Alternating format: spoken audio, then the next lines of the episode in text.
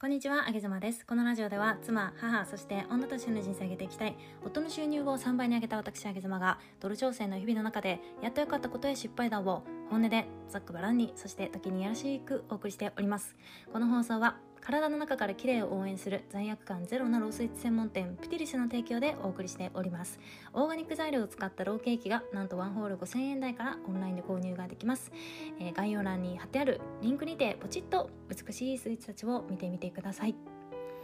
えー、今日はですね、うん、結婚生活における、まあ、夫婦関係ですねお話をしたいと思います。もう率直に言いますと夫婦関係において体の相性ってめちゃめちゃ大事なんじゃないのかなっていうお話です。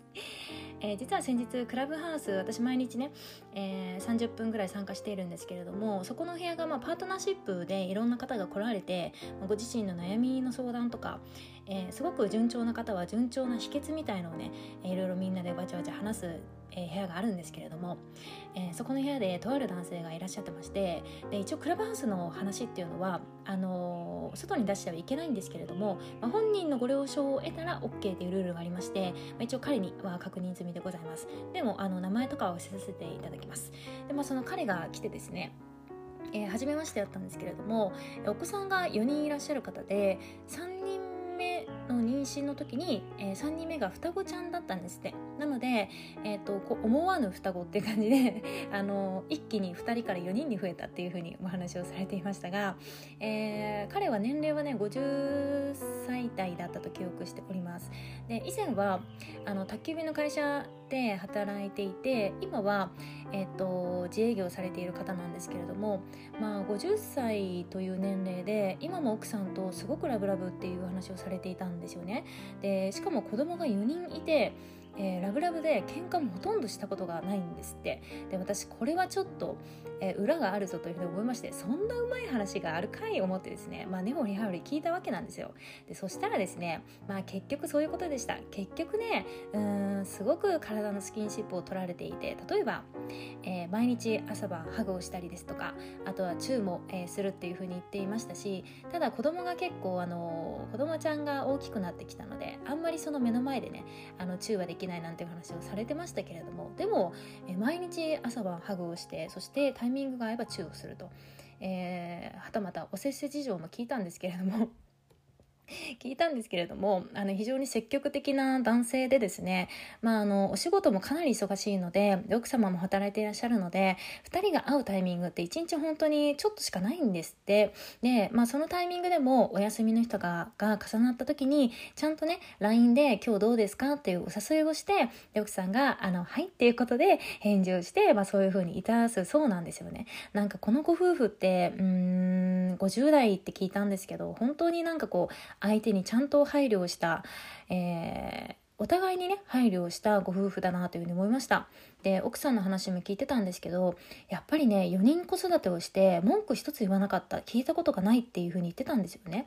で奥さんって普段どんな感じなんですかって言ったらやっぱりいくら育児とか今お仕事もされていますけれどもどれだけ忙しくて大変でもなんかこれが自分の試練だっていうことでで愚痴の一つも言わなかったそうなんですよ。なんかできた奥様ですよね。私だったらさ子供4人いてさしかも双子ちゃんめちゃめちゃ大変ですよ。で今お仕事もしてっていう話なんでもう愚痴ばっかりですよ私だったらきっとね でもその奥様は、まあ、愚痴一つ言わずにねえー、旦那様を支え続けて、えー、仕事もして家族も支えていったというお話でした。でプラスして、まあ、そのご家庭はえーと、宅急便の会社さんで勤めていたんですけれども、まあ、お金金銭的にねこう余裕があったわけではないっていうお話をされていたんですよねなのでこうお金持ちでもないけど、えー、お子さんもいっぱいいてえー、だけれども奥さんとはそのラブラブな状態が続けられているっていうのはねこれお金以上の価値があるなというふうに思いました。で、まあ、彼のお話を聞くとやっぱり奥様のことが大好きで、うん、会話をしない日はないって言ってましたし、うん、嘘もつかない、えー、子供の前では喧嘩をしないとかっていうそういうルールも言ってましたね。で必ずおせっせ前には相手にそういうふうにお伺いを立てるっていう話もしてくれてなんかそういう相手へのリスペクトそして、えー、おそらくですけれども体の相性がめちゃめちゃいいんでしょうね。えー、50代で、えー、夜の方もしっかりっていうお話でしたのできっと体の相性がいいんじゃないかというふうに私は、え朝の5時半からニマニマしていたんですけれどもで私が気づいたのはやっぱりうーん体の相性で人間関係が続くっていうことって結構あると思うんですよ。だって世の中にさセフレってめちゃめちゃ存在するじゃないですか。なんでセフレが存在するかって言ったらうーん例えば性格があんまり合わなくても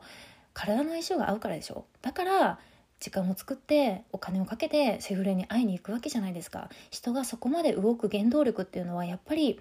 お節制力のうまさとか、えー、おせっせの相性とかっていう点がすごく大きいんじゃないのかななんていうふうに思います。えー、外で小鳥が、えー、いいさえずりを えー、ない いさえずりをしてくれている中で私このおせっせについてお話をしていますが、え皆さんはいかが思いますか？え、私も、えー、今夫ちゃんとはセックスレスではないですけれどもやっぱりこう独身時代から考えると数っていうのも減っているしね。なんかそのセックスの濃さみたいなものも減ってきてはいるのでなんかここら辺はすごく最近は考えますね。うん人間関係においてやっぱりそのおせっせの相性っていうのはめちゃめちゃこれは重要なファクターなんじゃないのかなというふうに思います。皆さんはいかが思いますでしょうか？あげずまでした。